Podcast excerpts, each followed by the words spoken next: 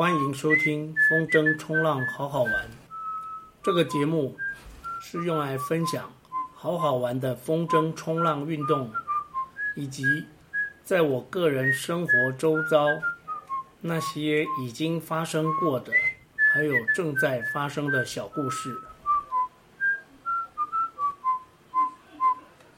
御风前进的吸引力。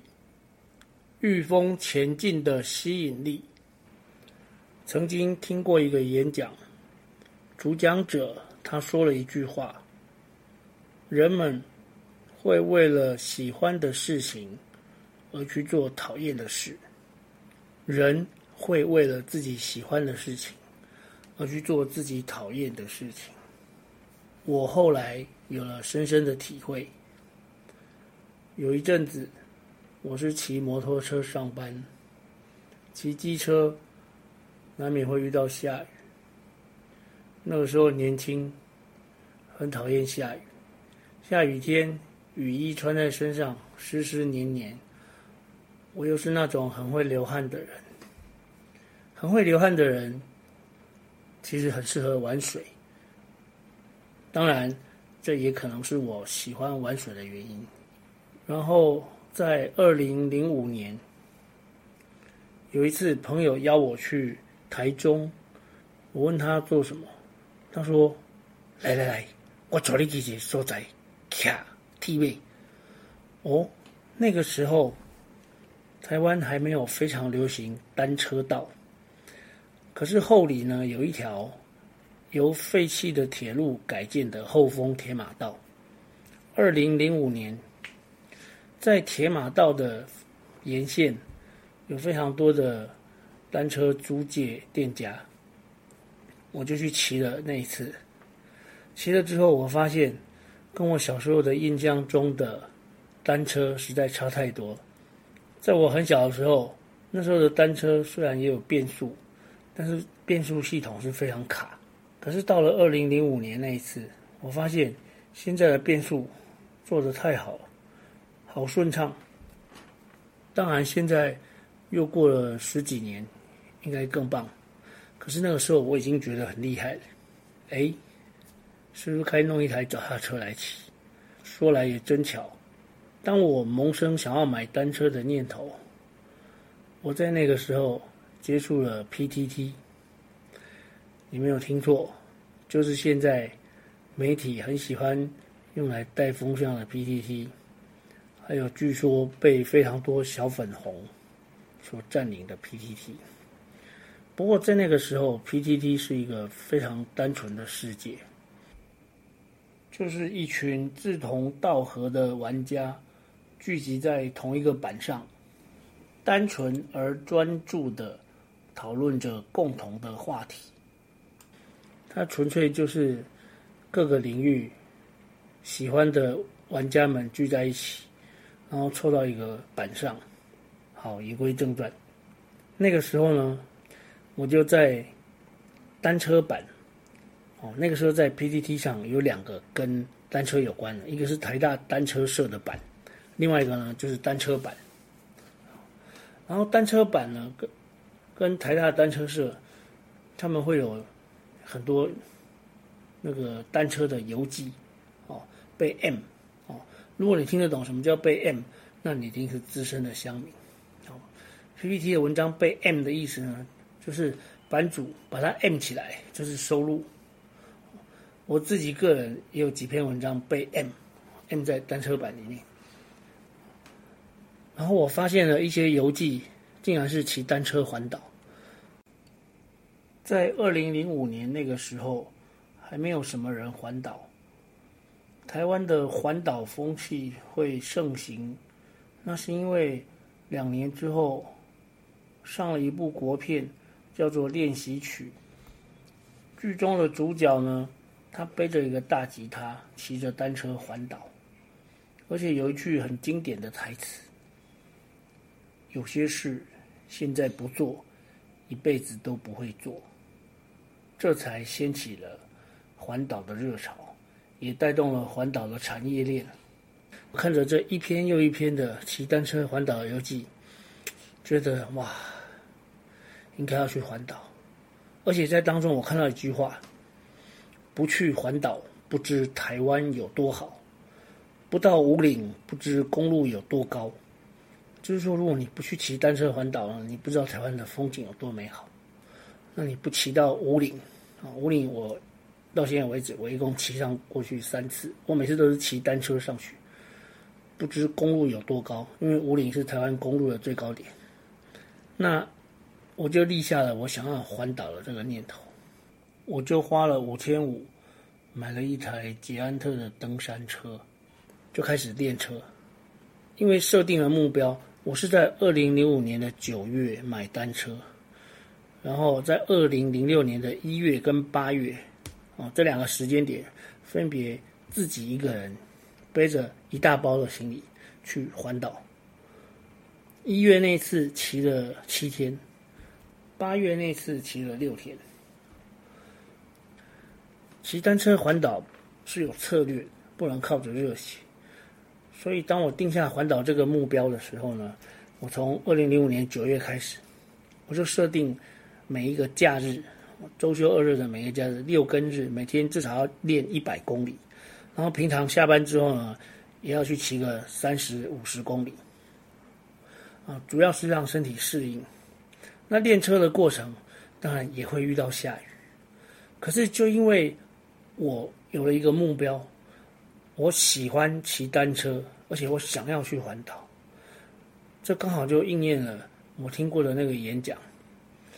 我为了喜欢的骑单车这件事情，然后我愿意去忍受淋雨，穿着轻便雨衣淋雨骑单车的这个不舒服。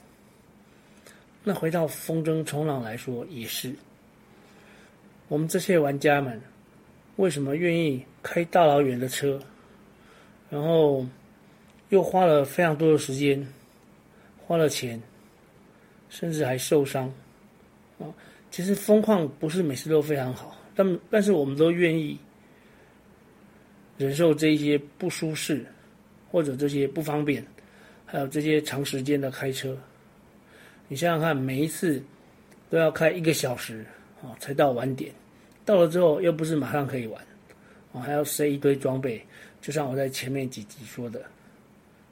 这一切呢，它的吸引力都都是来自于御风飞行。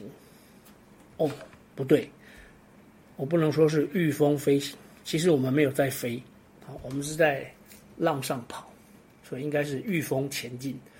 御风前进的吸引力，就是我们这些玩家争先恐后、趋之若鹜，喜欢。疯狂喜欢风筝冲浪这件事情的原因。每一位玩家，不管他玩了几年，都会记得自己在摔了无数次，自己在摔筝无数次，掉板无数次，还有在水里被拖着无数次之后，终于成功上板开始跑的那一刻，大家都记得。我也记得，我第一次上板成功是在内皮，哦，宜兰的内皮海滩。虽然只有跑了短短的十几二十公尺，哦，就沉下去。那天风我记得不是很好，但是那一刻的感动呢，我永远都记得。所以我一直提醒自己，莫忘初衷，不管风怎么样，只要可以玩，我就下水，有阵风也玩。有大浪也玩，但是要保守一点，啊，不能越级打怪。在前面几集，我说了许多练风筝冲浪可能会受伤的事情，目的其实就是打预防针，希望有兴趣投入风筝冲浪这个领域的人，要先知道这是一个极限运动，你如果想要玩，要小心可能会受伤。要听教练的，啊，认真的练习控筝，岸上控好了再下水练。虽然你会花很多时间，但是最后呢，你发现你可以在板子上跑，你会过浪，你会跳浪，你会用单向板做 driving 的时候呢，就是顺风转。那个喜悦绝对不是简简单单的，像现在 YT 不是常常会跳出一些什么网页游戏的广告，其实我每次都跳过去，但是某一回我已经忘了是哪个游戏。现在的 online game 很奇怪，现在的网络游戏以前都要自己去问 NPC，然后要做什么，然后去解任务，然后慢慢的增加经验值。可是现在呢，就是你什么都不用做，你就点点点花鼠，点花鼠，点花鼠，然后慢慢就莫名其妙升级，让那个画面很炫。可是事实上，你根本没有做什么。像这种付出的很少，但是看起来得到很多，他的成就感是很低的。学习风筝冲浪这件事情，它是一个很困难的运动。到目前为止，我觉得它是一个我个人认为最好玩的运动，但也是最难、最难学的。我是一直到第一百次以后，哦，一百到两百之间。其实，如果你双向板玩到两百次啊，如果你有记录的话，两百次之后呢，就算是一个比较稳定的玩家了。到玩到两百次呢，你应该就是去回哦，偷赛什么都可以，跳浪啊，哦，跳高，不管是呃左旋右旋的跳哦，出海的跳跟回岸的跳都可以，好，应该是这样子。所以看次数。然后你这当中应该也会漂流几次，吊针几次，吊板几次，哦，两百次以后，你甚至已经会帮别人捡板，哦，哦，捡板赚啤酒，哦，因为我们的惯例是，如果有人帮你捡板，你就请他一手啤酒，一手啤酒就是一两百块，然后，但是你一张板子呢是上万块、几万块，啊，所以这个是非常。说到吊板子，其实很多玩家都吊过非常多张板子，啊，在很多地方钓，有时候被渔民捡到了，我们为了答谢那些渔民，会给他包个红包，可能是一千两千。那有时候像在白沙湾钓，啊，救生站会捡到，啊，因为钓的板子会在会被浪打回岸上，啊，你不可能在那边等到天黑，那救生员第二天早上到的时候，他会捡到板子。然后他捡到板子就先放在救生站，然后你去拿它，救生站会通知哦。我们在白沙湾的救生站也有征友哦，同时是那个救生员的弟兄。那那通常就是抱一箱啤酒去，啊，那也是几百块的事情。御风前进，御风前进是什么感觉？是一种很爽的感觉。没有玩过的人。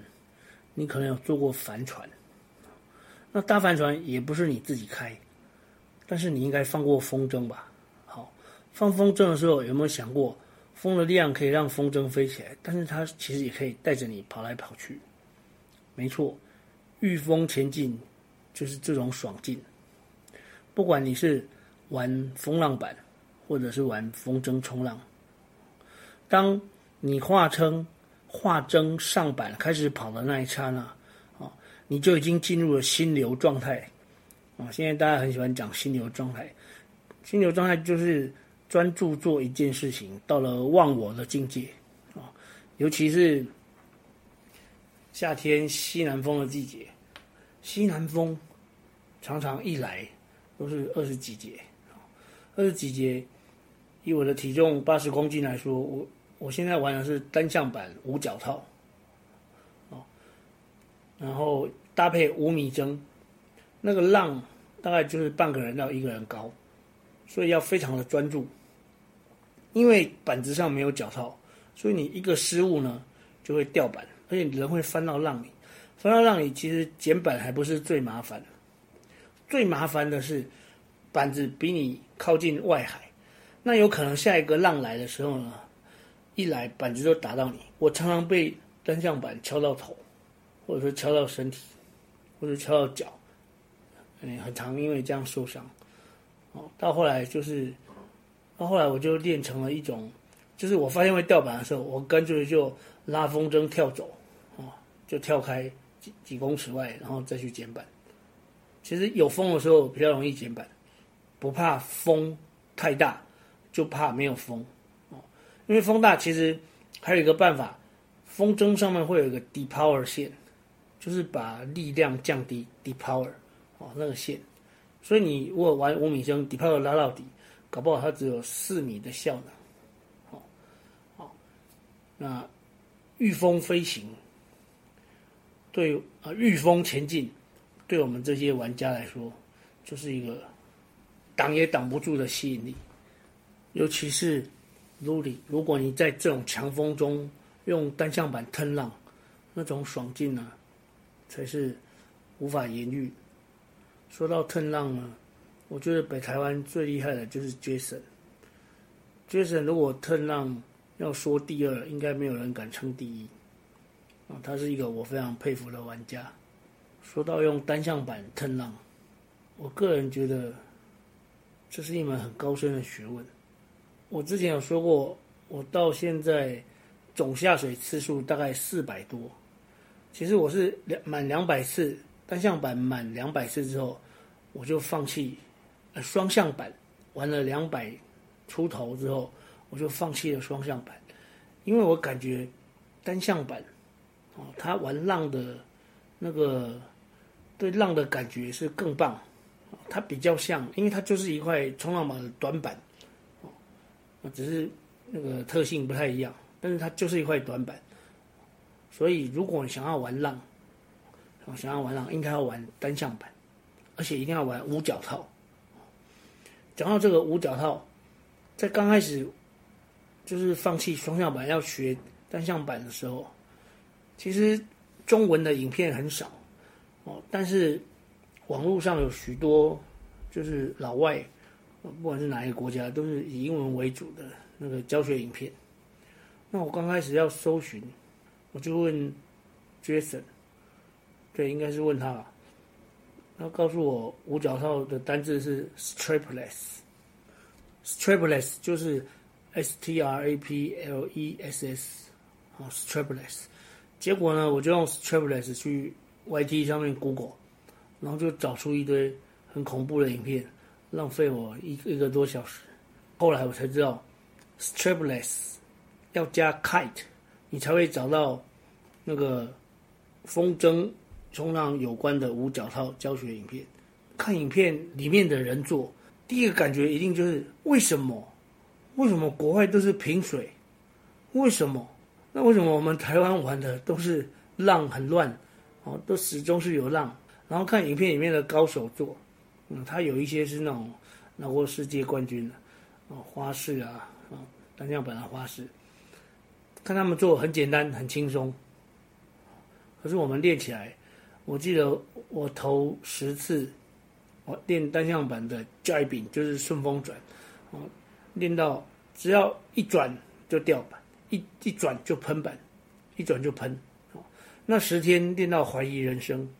过了十天之后呢，突然有一次被我抓到诀窍，所以其实，在玩风筝冲浪呢，它是一个尝试错误的过程，啊，就是你虽然不知道什么是对的，你就是每一直试，一直试，啊，试到后来突然试到对的，然后身体就会记住，我们的身体其实很奇妙，你如果一直努力的学一件事情。做错的他也会记得，然后他会试不同角度啊，重心。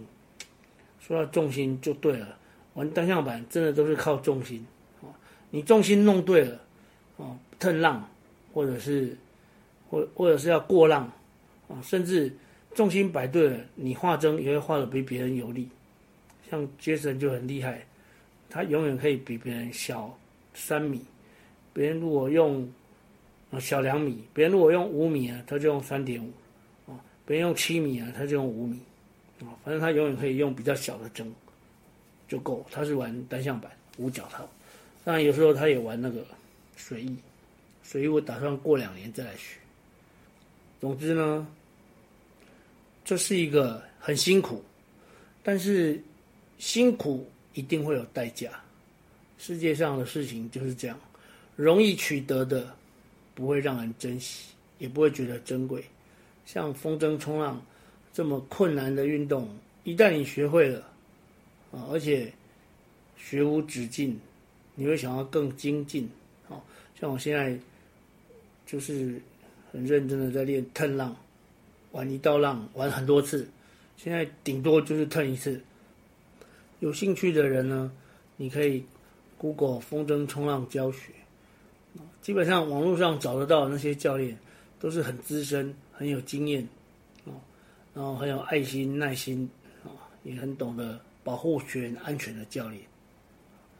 然后不要轻易的放弃，哦，看过太多人来来去去，一旦你尝到御风前进的快感，你就会被御风前进深深的吸引。今天这一集就到这边告一段落，谢谢。